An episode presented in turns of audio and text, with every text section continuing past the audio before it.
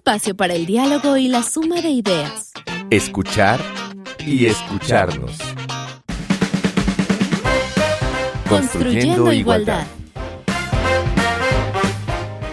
Bienvenidas, bienvenidos, bienvenides. Esto es escuchar y escucharnos. Hoy vamos a hablar acerca de la visibilidad y derechos de las personas no binarias. Invitamos a Jesús Ociel Baena Saucedo, él es magistrade, es de hecho el primer magistrade en América Latina. Él es doctor en Derecho y magistrade del Tribunal Electoral del Estado de Aguascalientes y le damos la bienvenida. Ahorita ya nos platicará quién es y qué hace. Ociel, muchísimas gracias por estar aquí. Muchísimas gracias a ustedes por permitirme estar compartiendo estas historias con tu auditorio. Pues vamos a, a comenzar. Esta vez elegimos poesía Vamos a escuchar la introducción. Es un poema, ya lo, lo escucharemos. Su autor es Male Hauer. Pirámides. Chupar la deconstrucción es el camuflado manjar católico, deber de todo caminante bajo el sol, olvidar la luna, volverse ciega, incompleta la naranja eterna, prohíbe que te pelen, enciérrate en las profundidades de tu cáscara hasta ser perfecta, Ninguna mano será digna de tocarte, ni probar tu néctar. Serás el jugo de una sociedad congestionada, bajo los tormentos del pecado. Resurjo de las penumbras elevadas, chupen el polen de los dedos hasta iluminarse, o la persecución será infinita. Soy el infinito, la muerte, luz, la lluvia de la primavera que arrasa el laberinto y el barro seco de los pies. Te ruego respires por la cúspide de la cabeza. Deja que las balas te atraviesen. Escucha el líquido abandonarte. Los ideales mutando a fuego queman todo, menos a mí. Poema no binario de Mail Yewer, en el portal Brujita del Bosque No Binario.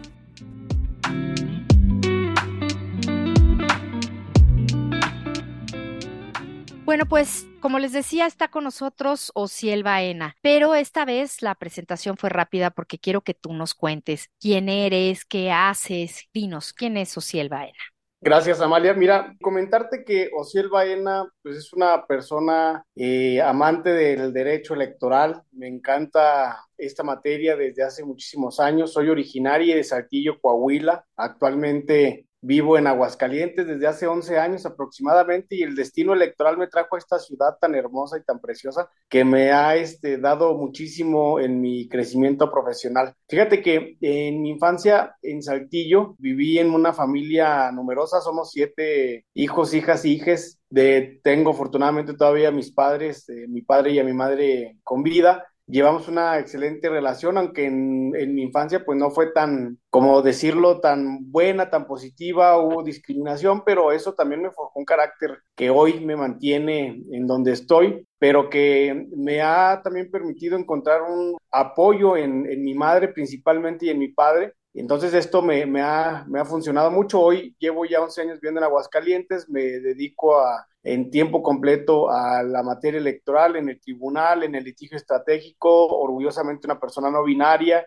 Yo he salido dos veces del closet, primero en mi, en mi adultez en la carrera, en cuarto año de, de carrera salí del closet públicamente con una persona gay y hace cuatro años apenas a mis 30, y, hoy tengo 38 años, pero a mis 34 años yo me asumí como una persona abiertamente no binaria. ¿Y qué es ser no binaria? Primero te comento el contexto porque es un tema técnico, es un tema no tan sencillo de abordar porque son muchas cuestiones que están alrededor. Primero decirte que eh, tenemos una división en la sociedad basada en los genitales. Si tienes pene, eres hombre, si tienes vagina, eres mujer, y el pene y la vagina tiene que, debe de tener ciertos parámetros o formas, porque las personas que no cumplen con esos parámetros técnicamente son, llamadas personas intersexuales, entonces habrá personas que tengan una cavidad vaginal con un clítoris muy, muy, muy grande, estas personas eh, es un micropene, son llamadas personas intersexuales, o personas que tengan un pene eh, pequeño pero que tienen un ovario, entonces ah, eh, biológicamente hay tres sexos, hombres, mujeres y personas intersexuales. Pero luego dejamos de enfocar nuestra vista y nuestro, nuestra mirada al cuerpo y entendimos que las personas que tienen pene realizan ciertas actividades, tienen un cuerpo más eh, musculoso, em, tienen otras habilidades y esto llevó a una construcción social llamada género. Y el género, al ser construcción social, es evolutiva. Las personas no binarias somos aquellas que no nos encuadramos en el género masculino ni en el género femenino, que en mi caso, y te, y te hablo en primera persona, a mí no me interesa si me veo masculino, no me interesa si me veo femenino, no pretendo ser mujer, no me interesa ser y verme hombre, soy una persona no binaria. Y eso está en nuestro pensamiento. Las personas no binarias asumimos una identidad en nuestro interior. Por eso es que la construcción es social y es evolutiva. ¿Y cómo lo vives tú? ¿Qué es ser no binaria para ti? ¿Cómo, cómo te expresas? ¿Cómo lo sientes? Mira, una cosa es la orientación sexual, otra es la identidad de género y otra es la expresión de género. La orientación sexual pues, es con quien te relacionas afectivamente. En mi identidad es cómo me percibo y yo en lo personal, en mi infancia yo me sentía una mujer, yo en mi niñez me sentía niña. Me gustaban las cosas de mujer, me encantaban los tacones de mi mamá, de mis hermanas, la ropa, pero al ir creciendo y sufrir tanta discriminación me di cuenta que eso era negativo, que era malo, que no era bien visto. Me lo dijo muchas veces mi madre, me lo dijo muchas veces mis hermanos y hermanas. Entonces empecé a cuestionarme e incluso hasta decirme por qué yo, por qué a mí estar inconforme, incluso en temas de depresión. Y me di cuenta que eso no era correcto, que era mal visto en la sociedad y en la secundaria me asumo como una persona masculina, ya no, ya no me cuestiono y pretendo forzarme a ser hombre. Entonces me masculino de segundo de secundaria hasta la carrera. Hasta la carrera fue cuando yo dije, voy a ser una persona varonil, voy a tener novias, voy a fingir ser heterosexual. Y me funcionó mucho porque dejaron de, de criticarme, de humillarme, de señalarme. Pero luego en la carrera, cuando me descubro como, bueno, más bien cuando salgo del closet, porque ya lo sabía, salgo del closet como una persona abiertamente gay, pues ahí fui mucho más libre en mi expresión, más femenina, pero bueno, hasta cierto punto. Y me asumo como persona no binaria hace cuatro años en un litigio estratégico. ¿Qué representa para mí ser una persona no binaria? Hace cuatro años, el 17 de mayo, que yo interpongo este medio de impugnación y que el 17 de mayo fue el día, es el Día Internacional en contra de los discursos de odio, en contra de la homofobia, lesbofobia, transfobia, bifobia, etcétera. Me voy al tribunal por primera vez en falda, tacones y saco, con ropa arriba de la cintura hacia arriba de, de varón y de la cintura hacia abajo de mujer, y me atrevo a romper mi techo de cristal, me entiendo y transito de ser una persona abiertamente gay a una persona no binaria, y justamente fue en la redacción de un agravio, de una demanda electoral. Obviamente tenía ya un año construyéndola, pregunté a personas especialistas en este tema y me dijeron, es que si tú no te asumes hombre ni mujer, eres una persona no binaria. Y entonces, ¿qué cambió en esa última salida del closet, como tú dices, la segunda? ¿Qué cambió para ti y qué cambió con las demás personas? Mira, cambió totalmente mi vida, porque salir del closet y asumirte o transicionar es un tema complejo. La transición es una palabra clave para nosotros, las personas LGBTIQ. Transicionar significa adaptarte, entenderte, aceptarte, mostrarte. Entonces, para mí eso fue un cambio muy difícil porque eh, rompí mi propio techo de cristal. Yo hace años atrás me había atrevido solamente una vez a irme en tacones en un evento formal jurídico en la Casa de la Cultura aquí en Aguascalientes. Para mí era lo wow, lo maravilloso, lo máximo. Lo representaba para mí un reto salir a la calle en tacón. De hecho, me, los, me fui en mi carro, me bajé del carro, me puse los tacones y entré al evento. No anduve así en la oficina, pero cuando yo lo decido hacer hace cuatro años, decidí cambiar mi expresión de género, es decir, cómo me mostraba yo hacia la gente. Y lo que yo nunca me atreví a hacer en mi infancia y que siempre lo quise hacer de sentirme mujer, y luego después en la, en la secundaria de que, que me masculinicé, como que quedé atrapada entre lo masculino y lo femenino, pero ya no me importa ni verme mujer ni verme hombre. Y eso fue lo que representó un cambio para mí importante porque me doy o me expreso como a mí me gusta. Ya no me interesa darle gusto a la gente, no me interesa si la falda va con zapatos o si no se ponen faldas con zapatos abiertos o si se ve ridículo un, una falda con saco y corbata. No me importa si traigo ahorita bigote y me pinté los labios, o sea, vivo para mí. Vivo en la comodidad, es más, no me depilo las piernas, entonces tengo también esa parte fabulosa que me encanta de cuando, cuando quiero lo hago, cuando no quiero no lo hago, no me limito en el estereotipo y representó cambio total porque cambió también mi armario, cambió la ropa que tengo, en zapatos de hombre tengo solamente un par de zapatos negros y otro café y unos azules y párale de contar, en zapatos de mujer tengo ya no me caben en el, en el, armario tanto, tanto, tanta zapatilla, pero me fascinan. Y esto me, me, me gusta, ¿no? Porque ese es el Ociel que se reprimió durante muchos años y es Ociel quien está hoy frente a ti con una expresión que no le interesa encuadrar en el estereotipo o en, o en el rol que se asigna normalmente a una persona heterosexual. Y encontraste libertad. Muchísima, muchísima, Amalia. Para mí representa abrir mis alas. Incluso, mira, ya van dos veces que me siento así. La primera vez, cuando me salí de mi casa, que me peleé con mi mamá, que fue una discusión terrible, que a mí me hizo mucho daño esa pelea, pero que me, al momento de salirme de mi casa, en lugar de darme depresión y darme para abajo, me sentí libre, sentí que mis alas se abrieron, sentí que ya no iba a tener esa opresión, esa discriminación, esa pelea diaria, de, de, por cómo me visto, cómo me comporto, cómo actúo, cómo me, me muevo, cómo hablo, y, y, me, salí, me sentí feliz. Y desde ahí yo dije, ya no vuelvo a mi casa. Yo amo mucho a mi mamá, a mi papá, a mis hermanos, hermanas, pero no vuelvo a, a, no regreso a vivir con, con ellos, con ellas. Hoy soy más feliz, me, me sentí liberada. Pero luego cuando asumo esta expresión de género, me sentí igual con una libertad, con una tranquilidad, con una verdadera identidad, algo propio, algo que me gusta a mí. Y también sentí una forma de liberar, de expresar lo que siento en mi interior. Yo creo que esas dos partes de mi vida no las cambio por nada.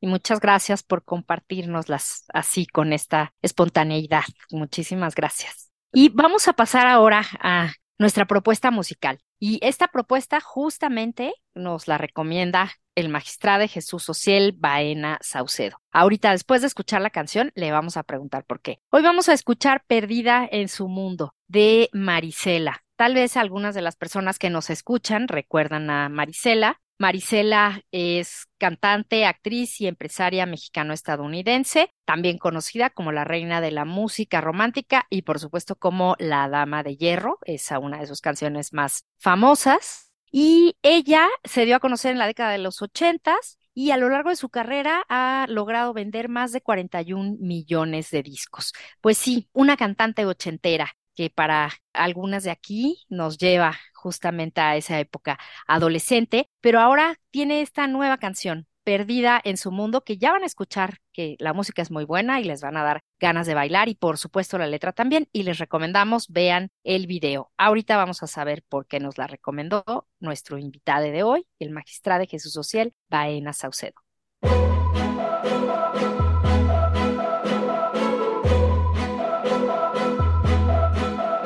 Le dices a todos que me vas a dejar que soy una tonta que no te sabe amar.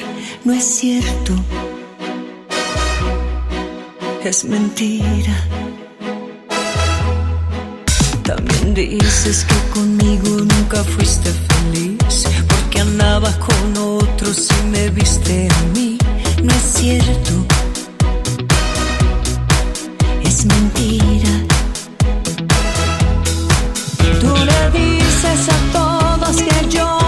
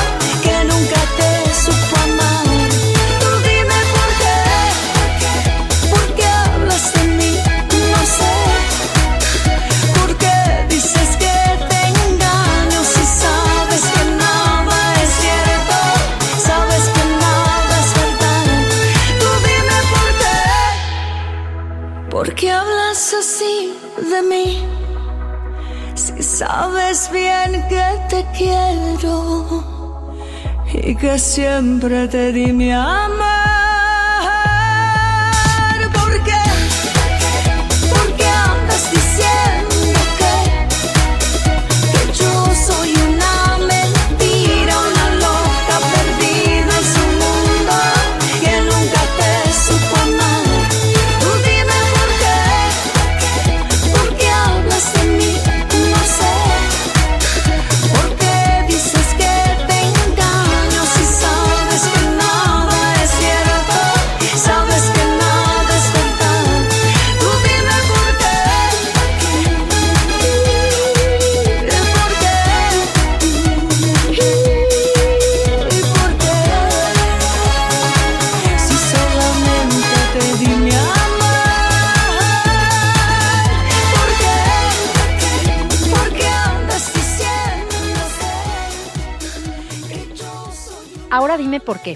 Qué. ¿Por qué andas diciendo que yo soy una mentira, una loca perdida en su mundo, que nunca te supo amar? Tú dime por qué, por qué hablas de mí, no sé. ¿Por qué dices que te engaño si sabes que nada es cierto?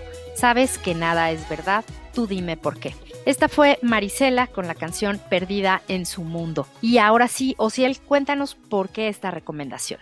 Primero porque para nuestra población LGBTIQ+, Marisela es un ícono yo cuando empecé a ir por primera vez a los shows travesti, nunca faltó Marisela. Recuerdo mucho unos amigos gays que, con los que me juntaba en Saltillo y me ponían las canciones de ella, yo no la escuchaba, yo no sabía quién era, y me decían, ¿cómo que no? Si eres Jota, ¿por qué no sabes quién es Marisela? Y yo le decía, no, pues que no sé, la verdad, es que no, no estoy en esta, en esta onda tan involucrada, en aquel momento yo nada más me asumía gay, y me empezaron a poner las canciones y luego ya después cuando me ponía a hacer qué hacer en la casa, yo creo que, que eran las canciones eh, más sonadas. Representa el icono del travestismo para nuestra población, entre otras actrices, otras cantantes, pero para mí Marisela representa eso, ¿no? Como que La Dama de Hierro, Sin él, canciones bastante eh, interesantes del de, folclore mexicano.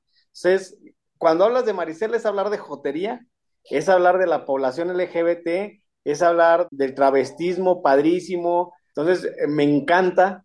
Y cuando escucho esta canción, a mí me, me, fascinó porque ya, yo ya tenía mucho que no escuchaba una canción nueva de Marisela. Cuando la veo, pero sobre todo cuando veo el video, y veo en el video a la población LGBT como, como el punto principal, a mí me fascinó. Por eso Marisela eh, tiene un, un, mercado rosa un mercado arcoíris porque eh, nos dirige la, el show, nos dirige la actuación de sus, de sus melodías y para mí que un artista se fije en nuestra población es de respetar, es de admirar y es de agradecer que nos consideren como una, una parte de la población de, de respeto y de, de dignificación. Por eso es que esa canción a mí me, fascina, me encanta. Yo todos los días en la mañana la pongo. Bueno, esa y todas las demás, ¿verdad? Pero particularmente esa porque me encanta cantarla y les digo, me siento como que si estuviera yo ya en el, en el escenario interpretando y haciendo el show y con esos vestidazos que tiene ella, pero la verdad es que nada más eso da para mi imaginación exclusivamente. Pues nos gustó la recomendación, de verdad vale la pena que la vean, vean el video. Pues hoy estamos hablando sobre visibilidad y derechos de las personas no binarias y nos está compartiendo sus experiencias el magistrado Jesús Ociel Baena Saucedo. Él es doctor en Derecho y magistrado del Tribunal Electoral del Estado de Aguascalientes. Y pues bueno, quiero que nos platiques un poquito de tu trabajo actual y también de cómo lo vives, porque el entorno del derecho es un entorno conservador. Entonces, ¿cómo, cómo te ha ido con tus compañeros, compañeras? Mira, es un tema complicado porque mm, la abogacía, el derecho, la magistratura, es, la judicatura es un tema de por sí formalista, desde la preparación, yo recuerdo mis clases cuando los maestros, que casi todos eran hombres y muy pocas mujeres, nos enseñaban a machetear el derecho, al formulismo, el irte de vestir, el ir con una pulcritud para los exámenes, el decir si una persona traía aretes, por ejemplo, una compañera que se ponía un arete en la nariz, uy, la satanizaban, si alguien traía un tatuaje era lo peor, Incluso en materia de derecho penal, Lombroso establecía algunas teorías absurdas, de en su momento eran válidas, pero que la fisionomía de las personas hablaba mucho de si eran factible que por su propia apariencia fueran personas delincuentes, ¿no? Entonces, entre más ancha la frente y la mandíbula era susceptible de que estas personas pudieran delinquir con mayor facilidad. Pero fíjate cómo esto se hablaba, se hablaba hace muchos años en la teoría. Luego, la formalidad en la que se da el derecho así nos, nos obligó a ser personas eh, recalcitrantemente positivistas y hablar de, la, de tecnicismos y de eh, hay un abismo entre la magistratura y la, la, persona que se le imparte justicia y el yo llegar a un tribunal con esta ideología, con este pensamiento tan formal, fue muy complicado porque ¿cómo es posible que llegue una magistratura? Les digo, aquí traigo mi abanico en el que siempre utilizo y, la que juzgue, caray. Se les digo, les molesta, les chillan los ojos a mucha gente. ¿Por qué? Porque esperaban que llegara Jesús Social Vaina Saucedo, es un nombre de varón, que llegara con traje, corbata y zapato de vestir. Pero llego con falda, con tacones, con saco, con el labio pintado y con bigote, y salgo con mi abanico y yo creo que esto, esto les chispó bastante a muchísima gente. Y no solamente fuera, también dentro del tribunal hubo así como que, ah, caray, antes no lo hacías, no, lo hacía, lo vengo haciendo de cuatro años para acá, porque esa es mi identidad no binaria. Pero sí hubo cuestionamientos, en el tribunal hubo mucha aceptación y acompañamiento. Hubo sí quien hizo comentarios, pero bueno, era parte de. Lo malo fue lo que pasó alrededor. Te comparto que hubo barras de abogados que hablaron al presidente del tribunal y le dijeron, ¿cómo es posible que dejes que Osiel se vaya vestido así? Esto es un sacrilegio y que utilice el pleno para hacer sus videos. ¿Y cómo es posible que esté homosexualizando el tribunal? Incluso empezaron a llegar solicitud tras solicitud de información cuestionando que cómo es posible que permitan que esté mancillando el tribunal, que esto es mal visto, que, estoy degenerando la figura de la magistratura, que la estoy eh, pervirtiendo, en fin. Pero son comentarios que se dan por la práctica absurda de creer que las magistraturas son como deidades que bajan a, a, decir el derecho. Y despegamos esta cercanía a la ciudadanía y eso ha costado, me ha costado muchísimo trabajo. Pero mira, romper los paradigmas, romper eh, los estereotipos es difícil, es complicado. Alguien lo tenía que hacer. A mí me tocó en la Judicatura Electoral Mexicana, lo hago con mucho gusto. Me han atacado bastantísimo en redes sociales, también en solicitudes de información, pero bueno, vamos haciendo, estamos haciendo historia, estamos abriendo brecha para otras generaciones que no lo pudieron, personas que no lo pudieron hacer y las personas que lo quieren hacer. Y entonces llega Ociel con su abanico de colores, que como estamos en radio no lo pudieron ver, pero te pueden ver en las, en las fotos, sales con tu abanico de colores. Pero llega también con todo el conocimiento del derecho, el necesario para, para su trabajo en el tribunal. Y sé que te importa algo muchísimo y es cómo juzgar con perspectiva de diversidad. ¿Qué es esto? Mira, en México desde hace tres años, 2021, es más, dos, dos son dos, 2021, 2022 y 2023, llevamos tres años. Tres años con asuntos LGBT. Es decir, de 2020 para atrás, solamente había un asunto, el caso Muses, y párale de contar. Entonces, lamentablemente, no habíamos volteado a ver los derechos político-electorales con perspectiva de inclusión, con perspectiva arcoíris. Tenemos cinco derechos político-electorales de votar, ser votados, asociarnos libre y pacíficamente para tomar parte de asuntos políticos, militar en partidos políticos y lo que estoy ejerciendo yo, formar parte de autoridades electorales. Fíjate, lamentablemente, nuestra agenda se enfocó exclusivamente a derechos muy delicados como evitar crímenes de odio, infancias trans, identidad de género, matrimonio igualitario. Pero los derechos político-electorales los dejamos de lado. Entonces las magistraturas, las personas juzgadoras no tenían en sus manos asuntos LGBT y esto implicó que no se abrieran estos espacios. Cuando interpongo mi primer demanda, litigio estratégico, puse en manos de los juzgadores y juzgadoras eh, electorales federales asuntos de esta naturaleza. Y esto fue una vorágine padrísima porque se dio como una bola de nieve, una avalancha, donde puse a disposición mis demandas en redes sociales y las empezaron a utilizar, las empezaron a bajar y se empezaron a replicar en Aguascalientes y en 20 entidades de la República. Y esto originó las primeras demandas electorales. Y a mí me tocó emitir la primera sentencia de cuotas arcoíris en la historia de nuestro país. Eso es una de las grandes aportaciones que yo le he dado a mi población, porque la primera sentencia arcoíris salió del Tribunal Electoral de Aguascalientes, la proyectó Jesús Ociel Baena Saucedo y ahí nacieron las cuotas arcoíris para México, de México, de Aguascalientes para todo el país. Pues estamos por terminar el programa. Muchísimas gracias, Ociel, pero solamente en unas palabras, ¿a dónde quiere llegar Ociel Baena? Me veo en la materia electoral hasta los últimos días de, de mi existencia. Quiero llegar a no, no, no, no, no lo digo en manera personal, sino a dejar una herencia de activismo electoral a través del litigio estratégico con sentencias, con demandas que abran brechas, que abran caminos.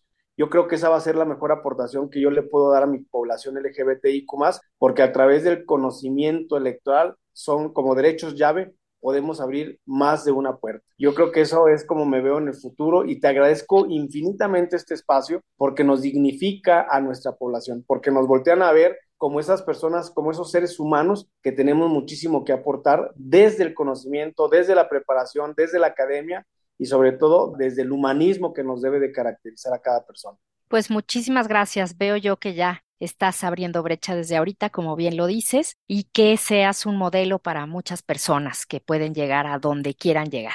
Muchísimas gracias por estar con nosotros. Un abrazo con el alma. Igualmente para allá y has dicho en algunas eh, de tus entrevistas que vivan su vida y que nos dejen vivir la nuestra. Es lo que deseamos para ti y para toda la gente que nos escucha. Estamos construyendo igualdad en este programa. Muchísimas gracias. Pues ya terminamos por hoy. Nos escuchamos la próxima semana en la producción Silvia Cruz Jiménez y Carmen Sumaya y aquí en los micrófonos María Amalia Fernández. Palabras copio.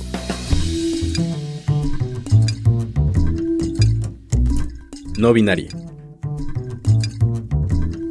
Describe a una persona cuya identidad de género no corresponde con la estructura tradicional de género binario. Por lo general, refiere al reconocimiento de la persona de no autopercibirse o definirse desde las categorías culturales hombre-mujer, de manera amplia o total. Definición tomada del glosario de la primera consulta universitaria sobre las condiciones de igualdad de género de la comunidad LGBTIQ en la UNAM.